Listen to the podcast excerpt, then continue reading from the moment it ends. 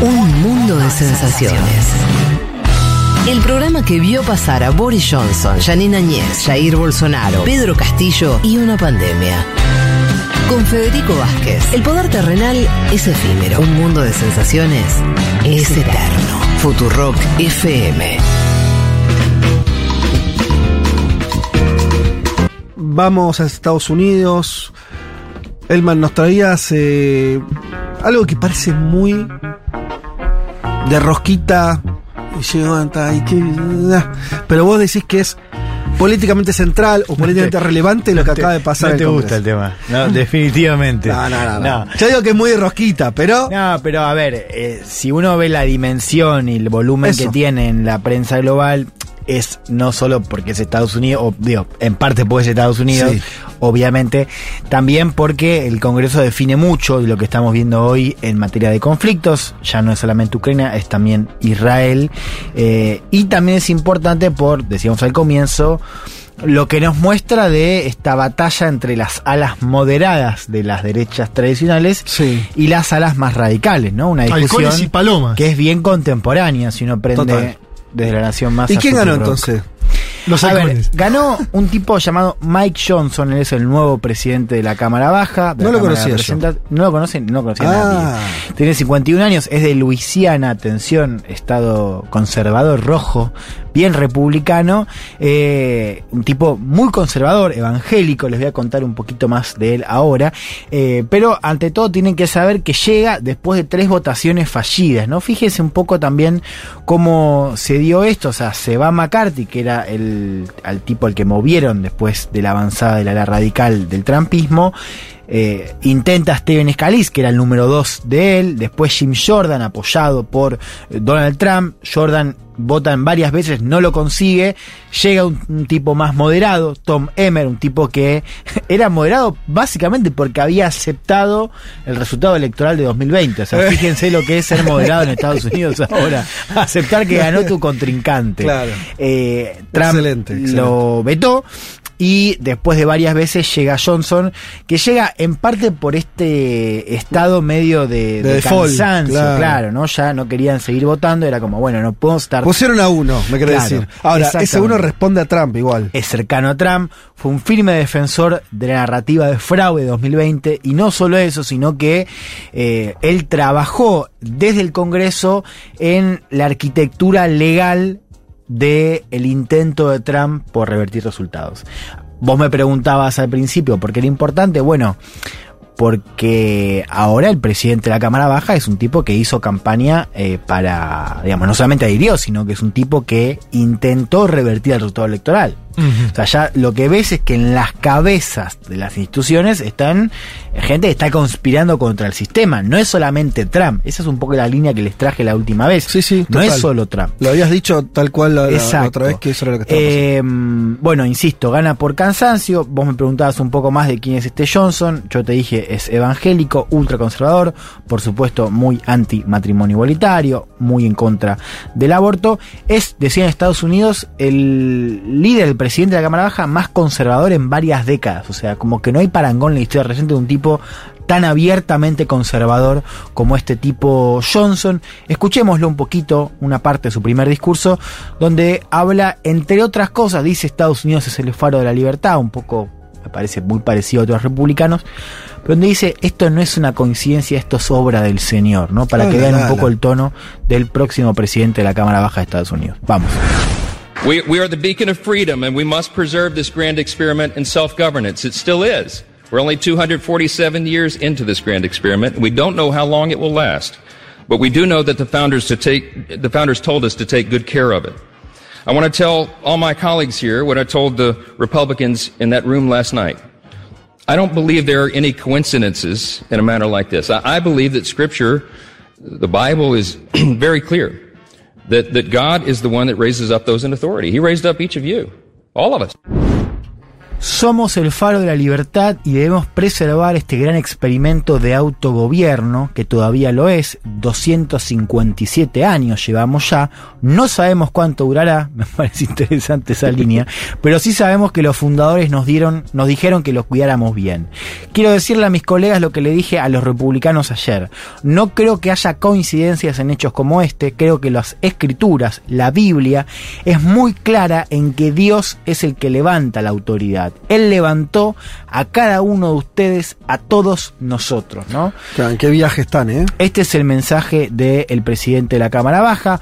Eh, les decía al comienzo, tiene la mano invisible de Trump. Yo les quiero contar un poco cómo se dio esa secuencia para ver un poco el lugar que está teniendo Trump eh, en el partido.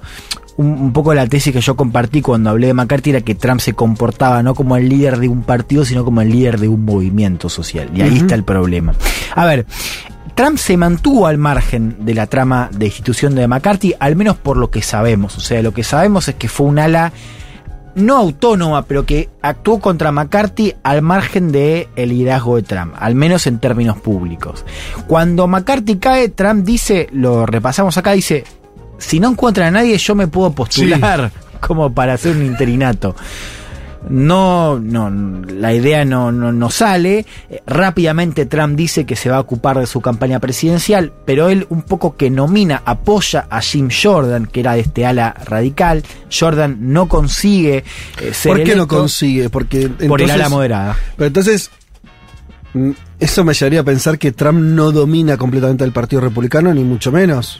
Eh, no, a ver, tiene, es como el primus inter pares, o sea, no tiene eh, el nivel de apoyo, o sea, sus candidatos no logran un apoyo total, ¿no? Porque recordemos que hay un tema geográfico, si vos sos un republicano que, que se juega la carrera, no sé, en un estado tipo Arizona, que es un estado que hace unos años era republicano y ahora tiene por los migrantes cada vez más volumen demócrata, a vos no te conviene eh, tener a Trump al lado. Mm. Porque vos tenés que tener apelación al electorado independiente, femenino, digamos, que está muy asustado por la estética trumpista. Ahora, si vos sos un diputado de Luisiana como es este, es este y vos vas a ganar igual.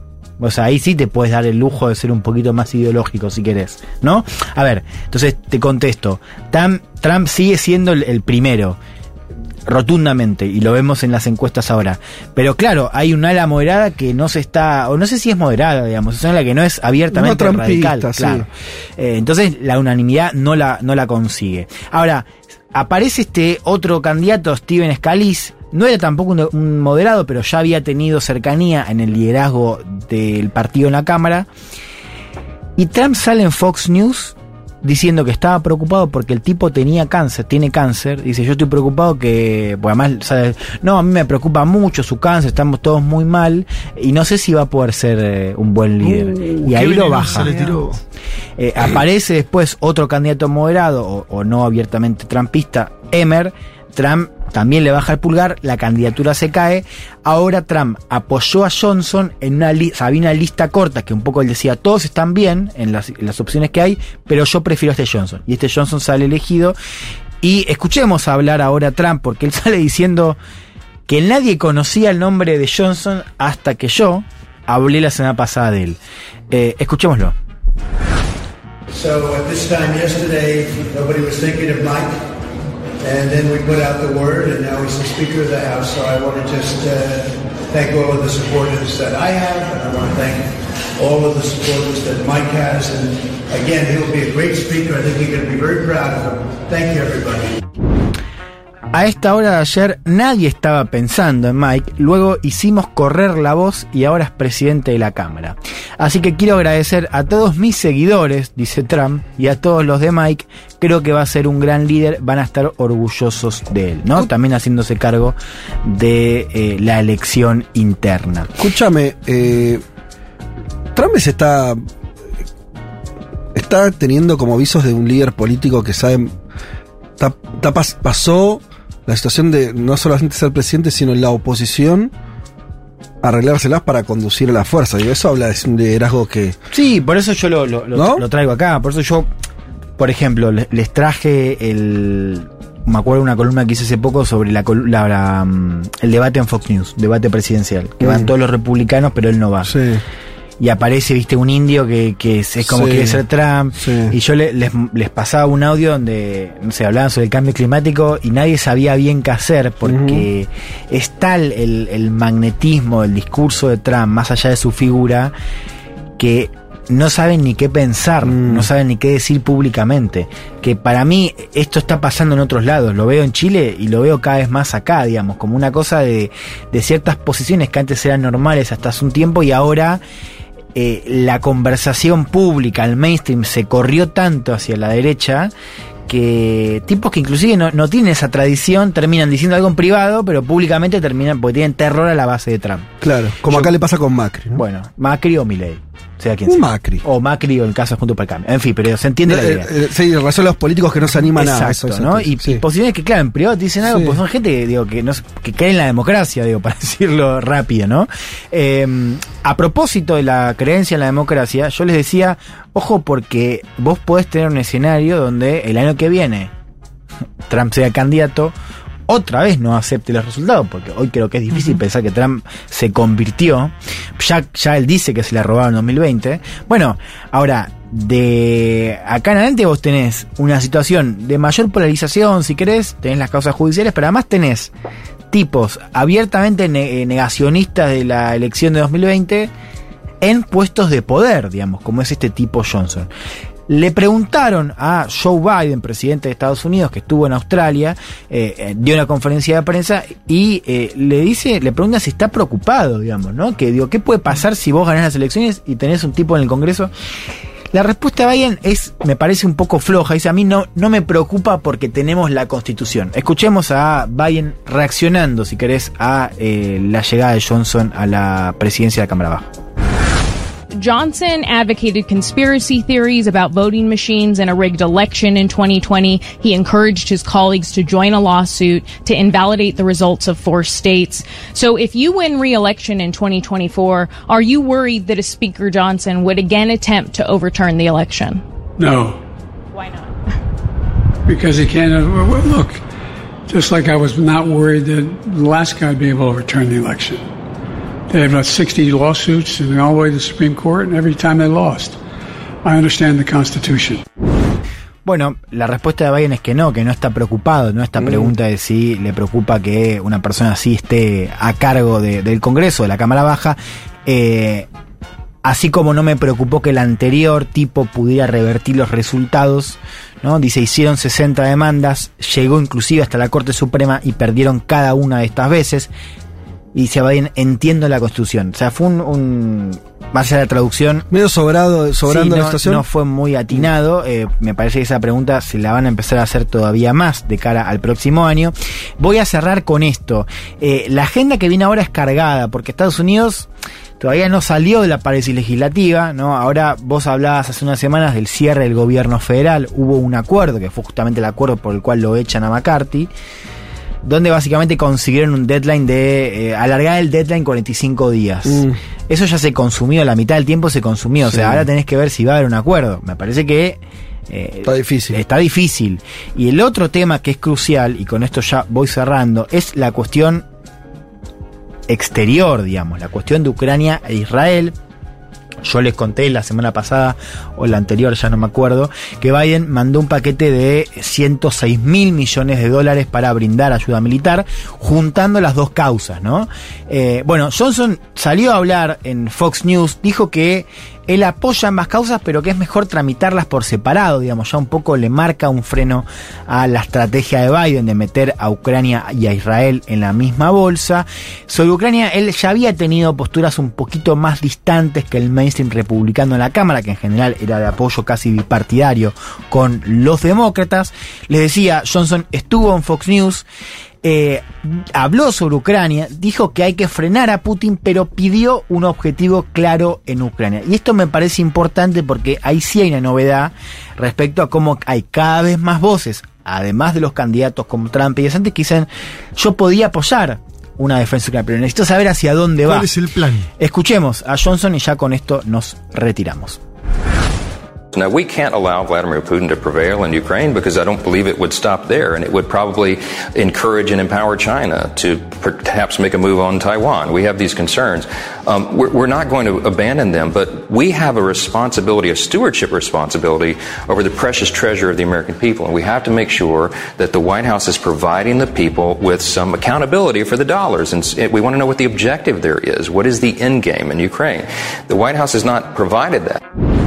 No podemos permitir que Vladimir Putin prevalezca en Ucrania porque no creo que se detenga allí. Probablemente alentaría a China para que quizás haga un movimiento en Taiwán.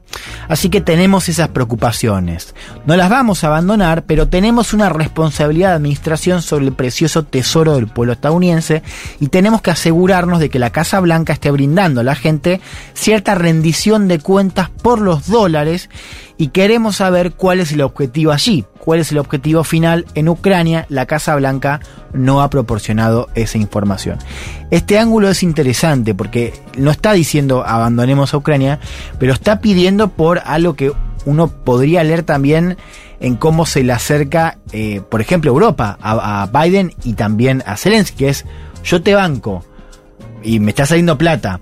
Ahora, ¿Hacia dónde querés ir? ¿Qué, qué estás buscando? Mm. ¿Qué tipo de... vos querés un acuerdo eh, para frenar la, la guerra? ¿Querés recuperar las fronteras anteriores a 2014? En fin, una serie de preguntas que tienen que ver con qué quiere Estados Unidos de la guerra, también con qué quiere Ucrania, que creo que en este contexto, sobre todo cuando tenés un nuevo conflicto en Medio Oriente, bueno, van a empezar a sonar un poquito más fuerte. Bueno, perfecto. Yo, como final de columna, les anuncio algo. Y ya nos vamos después este, con Male Rey. 5 de noviembre, domingo que viene, ¿ustedes qué, qué planes tienen? Voy a estar ahí. Yo tengo un festival. Todos tenemos un festival porque te invitamos junto con el CELSA al Festival Imparable. La democracia cumple 40 años y se viene una jornada para escuchar, debatir, compartir y bailar. Este es el domingo que viene. Van a participar Gauchito Club, Paula Mafía, La Bomba de Tiempo y más artistas. Eh, va a haber personalidades como Leila Guerrero, Miguel Santucho, Tamara Tenemo, Lucía de Ponti, Abel Furlan, Alejandro Vilca, Fer Berkovich, Juan Rouco, Ivana Sherman, Galia Moldaski, Flor Alcará, Juana Morín, Nacho Levi, entre muchos otros. Bien, todo esto va a estar transmitido por Futurock va a ser nuestro rol en este festival, hacer la transmisión. eh, y este programa Nosotros abrimos, ¿no? vamos a abrir la Sí, transmisión sí. y vamos a hacer un mundo de sensaciones. El programa va ser bastante parecido a lo que es habitualmente, por ahí con algún, eh, sí, alguna entrevista o algo más vinculado al festi que va a estar comenzando en ese momento, pero ya les avisamos que domingo que viene nos van a escuchar desde allí. ¿Dónde es esto? En el Estadio Malinas Argentinas, Gutenberg 350 en el barrio de Paternal. Están todos invitados porque además es gratuito, así que es cuestión de tener ganas y de ir. Nos encontrarán quienes quieran eh, ver el programa también, con que vayan temprano, nos van a ver allí en el camión de transmisión de la radio. Eh, dicho todo esto, eh, hacemos rápido la canción del mundo, pero tan rápido que le pido a Pablo 30 disculpas, no voy a desarrollar toda la idea. Pasamos la canción y nos metemos con eh, la columna de Male que está buenísima y tiene que ver con lo que venimos hablando. Voy a anunciar solamente que vamos a escuchar a Alonso Lonnie Johnson. Es un tipo, es un eh, antiguo blusero, cantante y guitarrista de principios del siglo XX. Un genio. Estuve viendo unos videos de él hoy a la mañana cuando me enteré que Pablo había elegido a este artista. Es espectacular. Alonso Lonnie Johnson.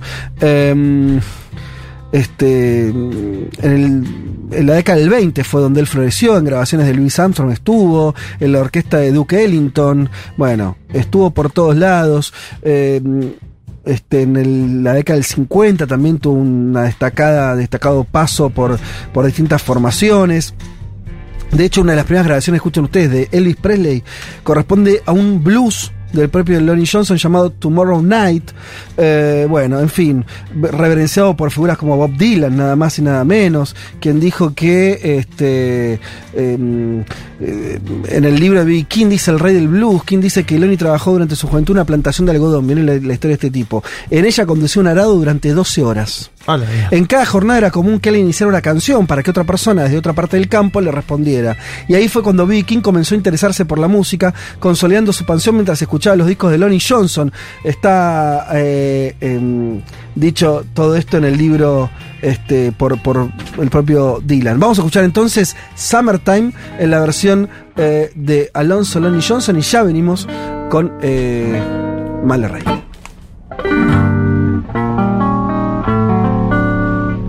Summertime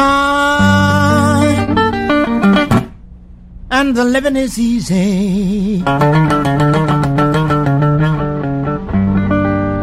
Fish are jumping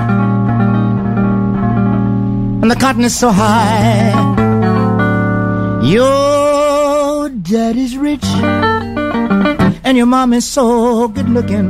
So hush, my little baby, don't you cry. You're gonna rise up singing. Spread your wings, take to the sky. But until morning, there is nothing can harm you. Daddy and mommy